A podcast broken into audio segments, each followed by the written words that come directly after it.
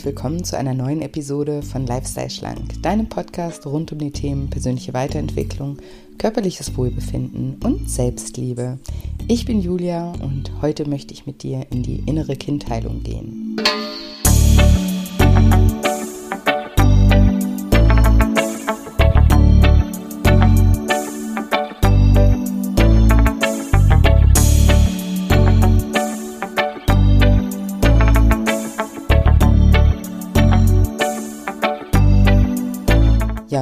Fragst, wieso du das Drama oder auch Trauma deiner Kindheit immer wieder erlebst und was du tun kannst, um das seelische Erbe deiner Herkunftsfamilie auszuschlagen, dann bist du in dieser Folge genau richtig.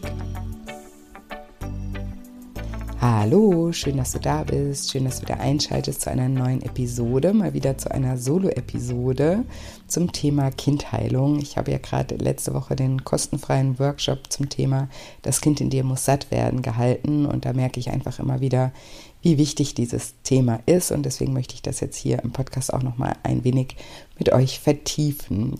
Und alle, die den Workshop letzte Woche verpasst haben, seid nicht traurig. Ich halte am 18. Juli wieder einen kostenfreien Workshop zum Thema Abnehmen ohne Diät und Sport und dafür mit viel Selbstliebe.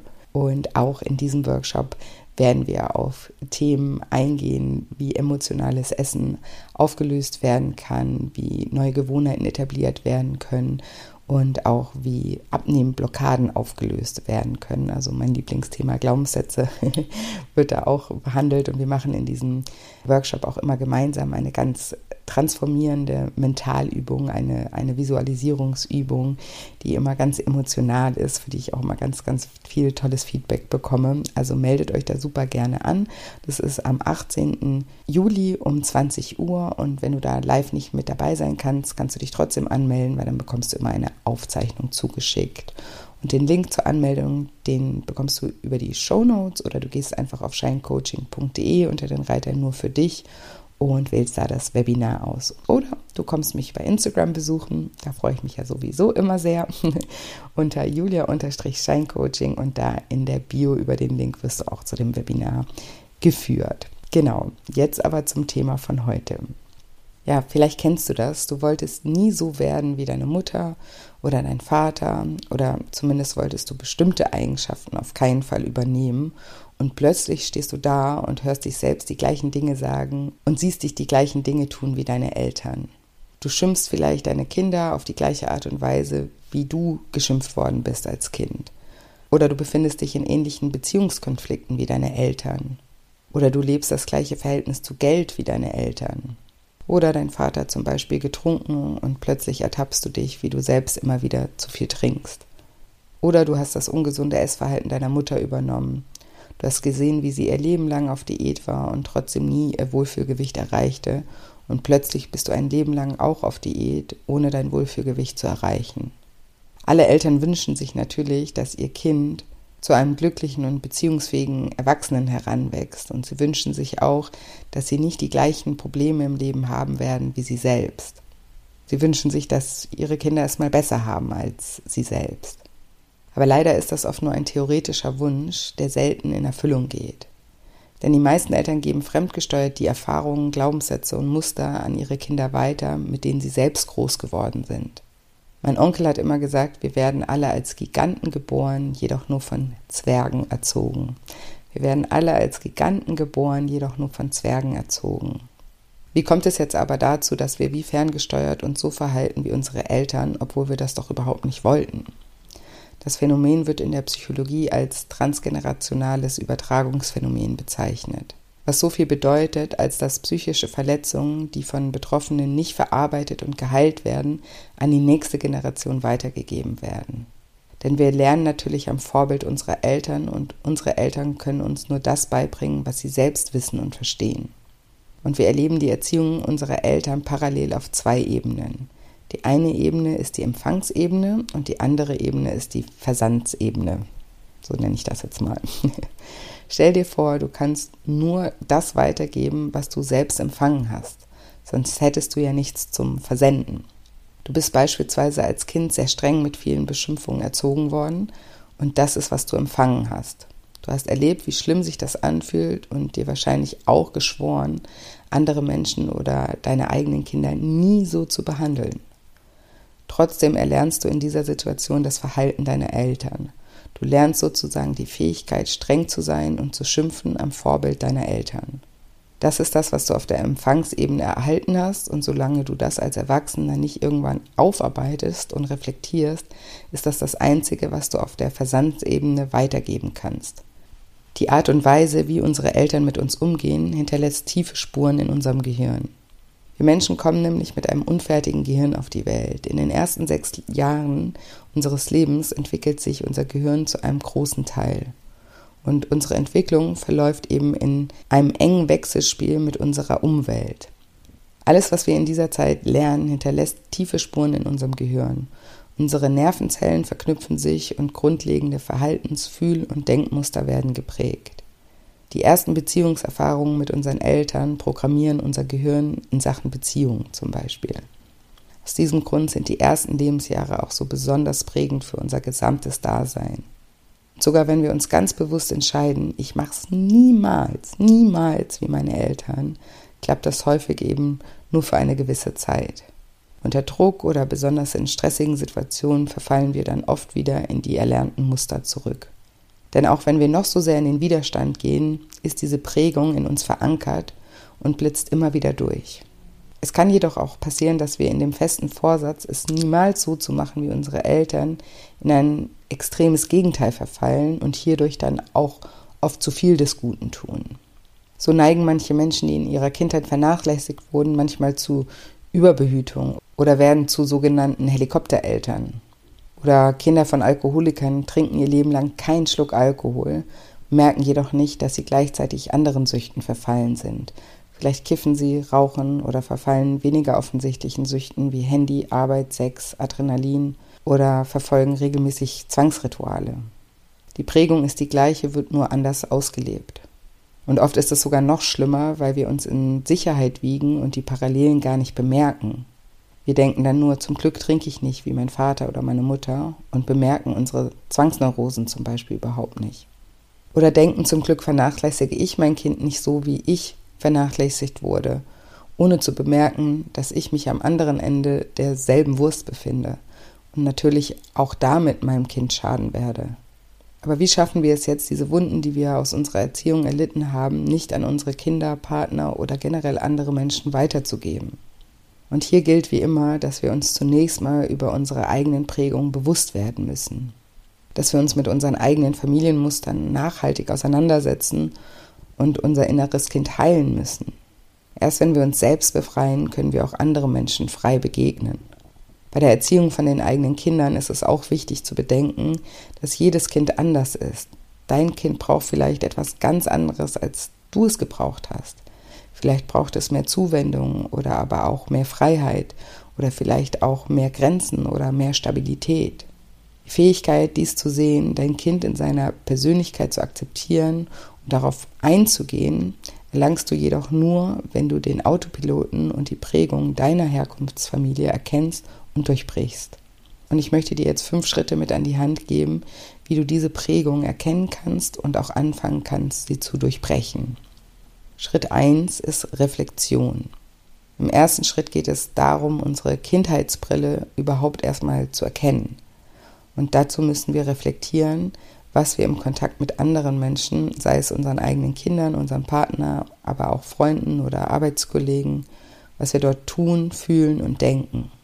Reflexion bedeutet Selbstbeobachtung und hilft, den Blick auf sich selbst zu schärfen und zu erweitern. Du nimmst sozusagen die Vogelperspektive ein und schaust von oben auf dich selbst. Und mit diesem Abstand kannst du dich dann fragen, was mache ich da eigentlich? Und wieso mache ich das? Und wichtig ist hier eine möglichst wertfreie Selbstbeobachtung. Denn wenn du dein Verhalten, deine Gedanken oder Gefühle gleich negativ bewertest, bist du voll mit diesen negativen Emotionen identifizierst und blockierst dir den Blick auf die Lösung. Wenn du wertfrei beobachtest, dann kannst du in Ruhe überlegen, ob alles so weiterlaufen soll wie bisher oder ob du in Zukunft anders reagieren möchtest. Reflexion ist der Ausgangspunkt für Veränderung und Transformation. Und Achtung, dabei geht es nicht darum, uns selbst kritisch zu beäugen und vielleicht sogar innerlich zu maßregeln. Es geht erstmal einfach schlicht darum, überhaupt zu sehen, was wir tun. Wenn wir aber mitten in einer emotionalen Situation stecken und aufgewühlt und wütend oder traurig sind, ist es uns kaum möglich zu analysieren, was die wahren Gründe für unser Verhalten sind. Reflexion klappt deshalb häufig auch erst im Nachhinein, was auch in Ordnung ist. Dann kommen wir zu Schritt 2. Und in Schritt 2 sollten wir auch mal das Verhalten unserer Eltern kritisch begutachten. Wenn du aufhören möchtest, deine Familiengeschichte zu wiederholen und an die nächste Generation weiterzugeben, wirst du nicht drum herum kommen, dich mit deiner Kindheit und deinen Eltern auch auseinanderzusetzen. Manchen Menschen fällt das sehr leicht. Sie reflektieren gerne, welchen Einfluss ihre Eltern auf ihre Persönlichkeit genommen haben. Aber andere tun sich hingegen sehr schwer damit. Und das kann verschiedene Gründe haben. Die einen haben Angst vor schmerzhaften Erinnerungen. Sie sind voll im Verdrängungsmodus und möchten am liebsten alles, was früher war, vergessen und nie wieder spüren. Und das ist auch ein sehr nachvollziehbarer Wunsch, denn wer möchte sich schon gern schmerzhaften Erlebnissen und belastenden Gefühlen freiwillig aussetzen. Die anderen tun sich schwer, weil sie eine tiefe Loyalität zu ihren Eltern empfinden und ein kritisches Nachdenken über sie als Verrat sehen.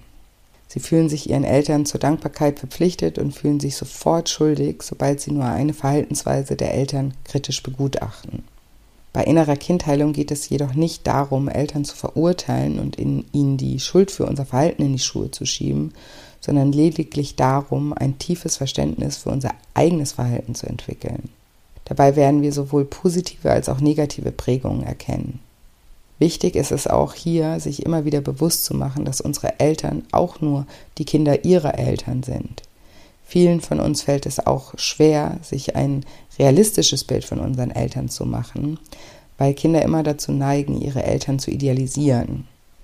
Kinder müssen ihre Eltern sogar idealisieren, weil sie sind existenziell darauf angewiesen, ihnen zu vertrauen.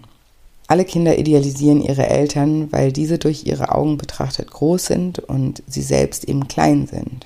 Und wenn ein kleines Kind Eltern hat, die es lieblos behandeln, dann denkt das Kind eben falsch zu sein und glaubt, seine Eltern wären im Recht, es zu bestrafen. Es denkt nicht, die beiden haben selbst nicht an ihren Kindheitsprägungen gearbeitet und bräuchten eigentlich Psychotherapie. Kinder sind nämlich zum einen intellektuell überhaupt nicht in der Lage, eine moralische, unabhängige Bewertung ihrer Eltern vorzunehmen. Und zum anderen müssen kleine Kinder ihre Eltern als gut, richtig, groß und stark wahrnehmen, denn würden sie an den Fähigkeiten ihrer Eltern zweifeln, würde das so große Gefühle der Angst in ihnen erzeugen, und das Gefühl dieser Angst wäre immer schlimmer als die Unfähigkeit ihrer Eltern zu ertragen. Mit dieser Idealisierung beschützen Kinder ihre Eltern und damit auch sich selbst in gewisser Weise. Diese Idealisierung, die wird häufig mit ins Erwachsenealter übernommen. Das heißt, auch als Erwachsener ist man davon überzeugt, dass die eigene Kindheit super war, obwohl sie das vielleicht gar nicht war oder nicht so super war. Ich erlebe in meiner Arbeit als Coach immer wieder, dass Teilnehmer und Klienten plötzlich erkennen, dass ihre Kindheit gar nicht so rosarot war, wie sie das immer geglaubt haben. Und ich kenne das auch von mir selbst. Ich habe auch jahrelang geglaubt, dass meine Kindheit eigentlich gar nicht so schlimm war, bis ich viel aufgearbeitet habe und es mir plötzlich wie Schuppen vor den Augen gefallen ist.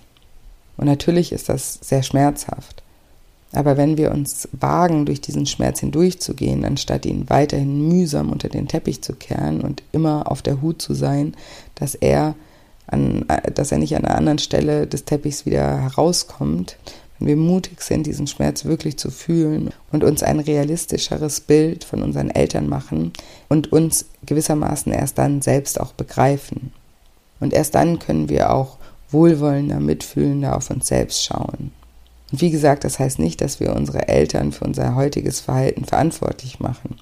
Es geht einfach nur darum, unser heutiges Verhalten besser zu verstehen, um dann dafür besser die Verantwortung übernehmen zu können und neue Verhaltensweisen zu etablieren. Wir müssen uns von dieser Idealisierung lösen, um uns in gewisser Weise von unseren Eltern zu lösen, sonst wird es schwierig, den eigenen Weg im Leben zu finden. Um unsere Eltern zu lieben und wertzuschätzen, müssen diese nicht perfekt sein. So wie wir auch eben nicht perfekt sein müssen, um geliebt zu werden. Und Schritt drei wäre dann, wenn wir bereit sind, uns ehrlich zu reflektieren und uns auch unsere Beziehung zu unseren Eltern angeschaut haben, dann einmal den Kernglaubenssatz, der in unserer Kindheit über uns selbst entstanden ist, zu identifizieren. Denn unser Selbstwertempfinden, das sozusagen ausschlaggebend für die meisten unserer Verhaltensweisen ist, basiert auf diesem Kernglaubenssatz über uns selbst. Und dieser Glaubenssatz entwickelt sich meist eben schon sehr früh. Denn unsere Mütter und Väter spiegeln uns durch die Art und Weise, wie sie mit uns umgehen, ob wir es wert sind, dass man sich um uns kümmert oder nicht. Wenn unsere Mutter und unser Vater uns liebevoll halten, gut versorgen und gut auf unsere Bedürfnisse eingehen, erleben bzw. spiegeln wir uns selbst als wertvoll. Aber nicht nur durch ihre Taten spiegelt sich unser Selbstwert, sondern sogar auch durch ihren Gesichtsausdruck. In der Psychologie gibt es eine Redewendung, die geht in etwa so. Im Glanz der Augen seiner Mutter erlebt das Kind seinen Selbstwert. Wenn die Eltern also häufig lächeln und strahlen, wenn sie ihr kleines Kind anschauen, dann spiegelt dies ihm ganz unmittelbar, ich werde geliebt, ich bin willkommen, meine Eltern freuen sich über mich. Dieser Selbstwertspiegel bleibt uns als tiefe Konditionierung ein Leben lang erhalten und ist auch der Boden für die Entstehung von Glaubenssätzen. Und ich habe ja schon sehr oft hier über Glaubenssätze gesprochen und deswegen gehe ich davon aus, dass du weißt, was ein Glaubenssatz ist. Vereinfacht gesagt ist ein Glaubenssatz eine tiefe Überzeugung, die wir im Lauf des Lebens aufgrund unserer Erfahrungen in der Welt erwerben. Also wird ein Kind zum Beispiel von seinen Eltern häufig kritisiert und wenig gelobt, dann ist die Wahrscheinlichkeit groß, dass es einen Glaubenssatz entwickelt, der in etwa so lautet wie ich bin nicht gut genug. Denn kleine Kinder können sich kein unabhängiges moralisches Urteil von ihren Eltern bilden. Ich habe ja vorhin schon gesagt, dass ein Kind immer davon ausgeht, dass die Eltern im Recht sind. Wenn sich die Eltern über das Kind ärgern, dann ist die Wahrnehmung des Kindes natürlich, dass es selbst schuld daran ist. Selbst wenn Kinder geschlagen werden, entsteht bei dem Kind der Glaubenssatz, ich bin schlecht oder nicht liebenswert. Und das Problem ist dann eben, dass dieser Glaubenssatz dann zu einer Art Programm in unserem Gehirn wird. Er wird zur Brille, durch die wir die Welt wahrnehmen.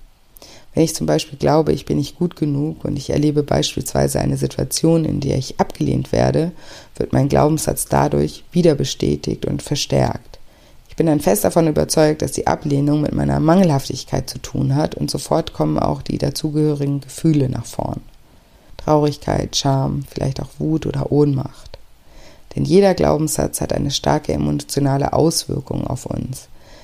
Denn aus unseren Gedanken entstehen unsere Gefühle und unsere Gefühle steuern daraufhin unser Verhalten. Das ist das Fatale an Glaubenssätzen. Sie führen uns immer unbewusst am Ende dazu, dass wir sie durch unsere Verhaltensweisen wieder bestätigen. Also zum Beispiel, du glaubst nicht gut genug zu sein. Und weil du das glaubst, fühlst du dich minderwertig. Und weil du dich minderwertig fühlst, suchst du dir zum Beispiel einen Job oder einen Partner, der dir das widerspiegelt, und bestätigt, dass du eben minderwertig bist. Auf das Thema Partner gehe ich gleich auch nochmal intensiver ein. Da wir die Glaubenssätze häufig so früh im Leben schon entwickeln und sie sich tief im Unterbewusstsein verankern, ist es leider gar nicht so leicht, sie zu erkennen.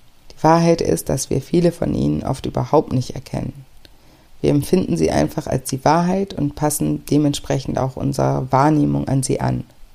Das heißt, wir nehmen nicht das wahr, was wirklich geschieht, sondern vor allem das, was wir erwarten. Um uns herum passieren ja so viele Dinge, dass wir sie nicht alle gleichzeitig wahrnehmen können. Und deswegen ist unsere Wahrnehmung selektiv und spiegelt uns immer das wieder, was wir glauben. Deswegen bestätigen wir uns ja auch immer wieder in unseren Glaubenssätzen. Und deswegen ist es auch so wichtig, sich mit dem Thema auseinanderzusetzen und zu versuchen herauszufinden, was wir im Kern über uns selbst denken. Also im negativen Sinne. Das Positive, das darf natürlich super gerne bleiben, denn auch da bestätigen wir uns auch selbst immer wieder. Aber was denken wir im negativen Sinne, im Kern über uns selbst? Was ist der Kernglaubenssatz über uns selbst? Und um deine negativen Glaubenssätze zu finden, kann es hilfreich sein, dass du Situationen aus deiner Kindheit reflektierst, in denen du dich unwohl oder missverstanden gefühlt hast. Wenn du dich erinnerst, kannst du in dich hineinspüren, welche Gefühle und Gedanken die Situationen in dir ausgelöst haben. So wirst du herausfinden, welche Glaubenssätze durch diese Erfahrung in dir entstanden sind. Du kannst aber auch Situationen aus deinem Erwachsenenleben reflektieren, in denen du dich immer wieder abgelehnt, minderwertig oder schlecht drauf fühlst. Und ergänze dafür am besten immer die folgenden Satzanfänge. Ich bin, ich bin zu, ich bin nicht, ich kann nicht, ich darf nicht, ich muss. Also das sind die Satzanfänge und du ergänzt sie dann sozusagen, was dir gerade in den Kopf kommt. Und sei dabei immer möglichst spontan und denk nicht zu lange nach. Und um dir da vielleicht noch ein Stück näher auf die Schliche zu kommen, kannst du dir gerne auch mal deine Beziehung anschauen, falls du in einer bist. Und falls du nicht in einer Paarbeziehung bist, kann auch das viel über deinen Kernglaubenssatz aussagen. Du kannst dir aber auch sehr nah Freunde anschauen, denn auch hier greift oft das gleiche Prinzip. Also das wäre dann Schritt 4, hinterfrage kritisch deine Beziehungen. Solange unser Kernglaubenssatz unbewusst bleibt, beeinflusst er natürlich auch unbewusst unsere Partnerwahl. Das heißt, wenn du das Gefühl hast, nicht gut genug zu sein, wirst du unbewusst einen Partner aussuchen, der immer dir das Gefühl gibt, nicht gut genug zu sein. Wenn dein Grundgefühl über dich selbst schwierig oder anstrengend zu sein ist, dann wirst du dir unbewusst einen Partner suchen, der dich in diesem Grundgefühl bestätigt. Das mag vielleicht jetzt ein bisschen pervers klingen, aber dieses Grundgefühl ist deine emotionale Komfortzone. Es ist das, was dich an zu Hause an deine Eltern erinnert und da deine Eltern ja immer recht hatten, hast du eben auch hier Vertrauen in deinen Partner, dass er recht hat. Solange du dir nicht über deinen Kernglaubenssatz bewusst wirst und nicht anfängst, ihn anzuzweifeln und eine neue Wahrheit über dich möglich hältst, solange bist du in deinem Film gefangen. Um diesen Mechanismus zu verstehen, ist es wichtig zu verstehen, dass unser Unterbewusstsein unser Leben lang darauf drängt, die schmerzhaften Erfahrungen, die wir als Kind nicht verarbeiten konnten, nochmal zu erleben. Und zwar nicht, damit wir uns wieder und wieder verletzen, sondern um endlich zu einem Happy End zu finden. Das innere Kind erlebt unsere erwachsene Beziehung wie damals die Beziehung zu Mutter oder Vater. All das, was das Kind damals nicht erhalten hat und all das, was damals schief lief, erhofft es sich nun erfahren zu dürfen. Daher fühlt es sich zu Menschen, die der Mutter oder dem Vater ähneln, stark hingezogen. Wir wollen uns in der Nähe unseres Partners so fühlen, wie wir uns in der Nähe unserer Eltern gefühlt haben. Da gibt es natürlich die offensichtlichen Fälle, in denen der Vater zum Beispiel Alkoholiker ist und der Partner dann auch ein Alkoholiker ist. Oder einige Menschen, die als Kind geschlagen wurden, werden am Ende auch als Erwachsene von ihren Partnern geschlagen. Das sind, wie gesagt, die Fälle, wo es ganz offensichtlich ist, dass hier Partner gewählt worden sind, die das toxische Verhalten der Eltern spiegeln. Es gibt jedoch auch die weniger offensichtlichen Muster, ganz subtile Verhaltensweisen von deinem Partner, die dir auf ganz unterschwellige Weise immer wieder das bestätigen, was du eh schon im Kern von dir selbst denkst. Ich mache mal ein Beispiel für ein subtiles Muster. Vielleicht verhält dein Partner sich zum Beispiel passiv-aggressiv und löst dadurch immer wieder Wut in dir aus. Dann bist du wütend, ohne überhaupt zu wissen, warum. Weil du wütend bist, sagst du oder machst du vielleicht Dinge, die du später bereust. Und dann fühlst du dich wie ein schlechter Mensch, mit dem es schwer auszuhalten ist. Denn die passive Aggression, die dein Verhalten ausgelöst hat, nimmst du gar nicht wahr. Und es könnte eben sein, dass du dich in Gegenwart eines deiner Elternteile immer als schwierig oder schwer aushaltbar gefühlt hast. Und nun suchst du dir unbewusst einen Partner, der zu passiven Aggressionen neigt und in dir unbewusst ein Verhalten triggert, das dich wieder bestätigt, in deinem Kernglaubenssatz schwer aushaltbar zu sein.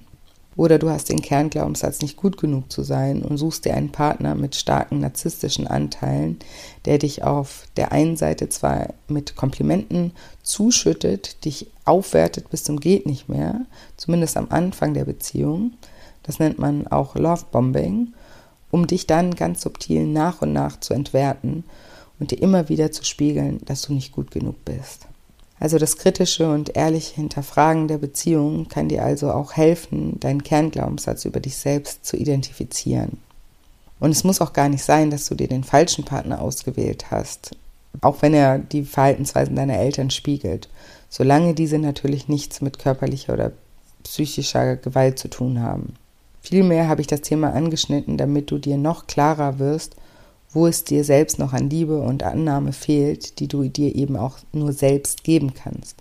Dein Partner ist nicht dafür verantwortlich, dir das Happy End, auf das dein inneres Kind mit seinen Eltern hofft, zu bescheren.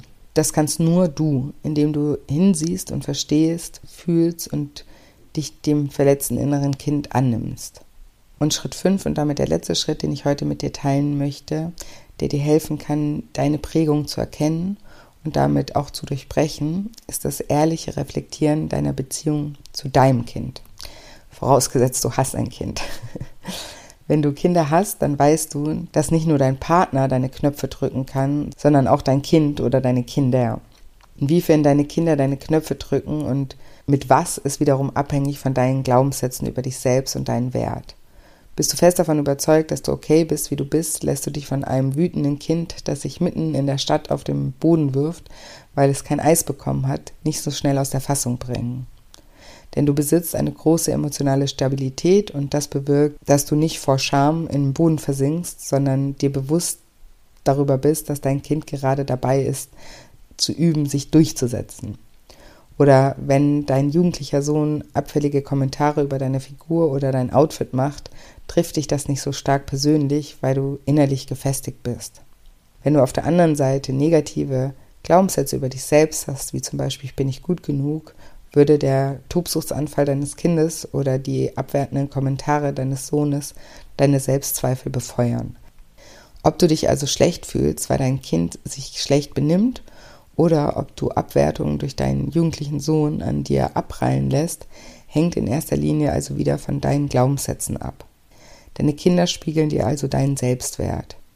Um dir hier mehr auf die Schliche zu kommen, frage dich in kritischen Situationen oder Auseinandersetzungen mit deinem Kind immer, woher kenne ich dieses Gefühl von früher? Wie alt war ich, als ich dieses Gefühl zum ersten Mal gespürt habe? Allein das zu reflektieren kann dir helfen, schneller aus dem Gefühl wieder auszusteigen und deinem Kind auf einem neutralen Boden zu begegnen. Genau. Und dann fasse ich jetzt nochmal zusammen. Mir ging es in dieser Folge darum, dass du dir über die Verletzung deiner Kindheit bewusst wirst, damit du die Verletzung nicht unreflektiert an deine Kinder und an deinen Partner oder andere Menschen weitergibst. Denn im Englischen sagt man so schön, hurt people, hurt people. Also was so viel heißt wie verletzte Menschen verletzen Menschen. Wenn wir an unseren eigenen Verletzungen arbeiten, laufen wir weniger Gefahr, andere Menschen zu verletzen. Und wie du dir über deine eigenen Verletzungen bewusst wirst, haben wir in den fünf Schritten in dieser Folge besprochen. Schritt 1 war, überhaupt bereit zu sein, zu reflektieren. Schritt 2 war, das Verhalten deiner Eltern kritisch zu begutachten. Schritt 3 war, du solltest dich auf die Suche nach deinem Kernglaubenssatz machen. Und um deinen Kernglaubenssatz noch besser herauszukristallisieren, solltest du im vierten und fünften Schritt deine Beziehung zu deinem Partner und deine Beziehung zu deinen Kindern einmal ganz ehrlich unter die Lupe nehmen. Genau, und jetzt hoffe ich wie immer, dass dir diese Folge gefallen hat und dass sie dich zum Reflektieren anregen konnte. Und wie immer, wenn dir diese Folge gefallen hat oder generell dieser Podcast gefällt, freue ich mich wirklich sehr von ganzem, ganzem Herzen über eine positive Bewertung. Lass mir ein paar Sterne da, gerne auch bei Spotify, da geht das mittlerweile auch. Und hier kommt auch nochmal der kleine Reminder an das kostenfreie Online-Seminar am 18. Juli um 20 Uhr zum Thema Abnehmen ohne Diät und Sport und dafür mit viel Selbstliebe. Ich freue mich, wenn du bei diesem Workshop live mit dabei bist. Falls du nicht live dabei sein kannst, trag dich gerne ein, denn du bekommst durch die Anmeldung automatisch eine Aufzeichnung zugeschickt. Genau. Und die Links zur Anmeldung findest du in den Show Notes oder einfach auf shinecoaching.de oder du kommst mich bei Instagram besuchen. Dort findest du mich unter julia-scheincoaching und dort im Link in der Bio ist auch die Weiterleitung zum kostenfreien Workshop. Aber ich freue mich, wie gesagt, eh immer, wenn wir uns auf Instagram miteinander verbinden, wenn ich da ein Gesicht zu meinen Podcast-Hörern bekomme. Deswegen komme ich da so oder so besuchen. Den Link zu Instagram findest du auch in den Show Notes. Genau. Und ansonsten habe ich heute nicht mehr viel zu sagen, außer dass ich euch wie immer eine wundervolle Woche voller neuen Möglichkeiten wünsche und mich schon ganz doll auf nächste Woche Dienstag freue. Macht's gut, bis bald, eure Julia.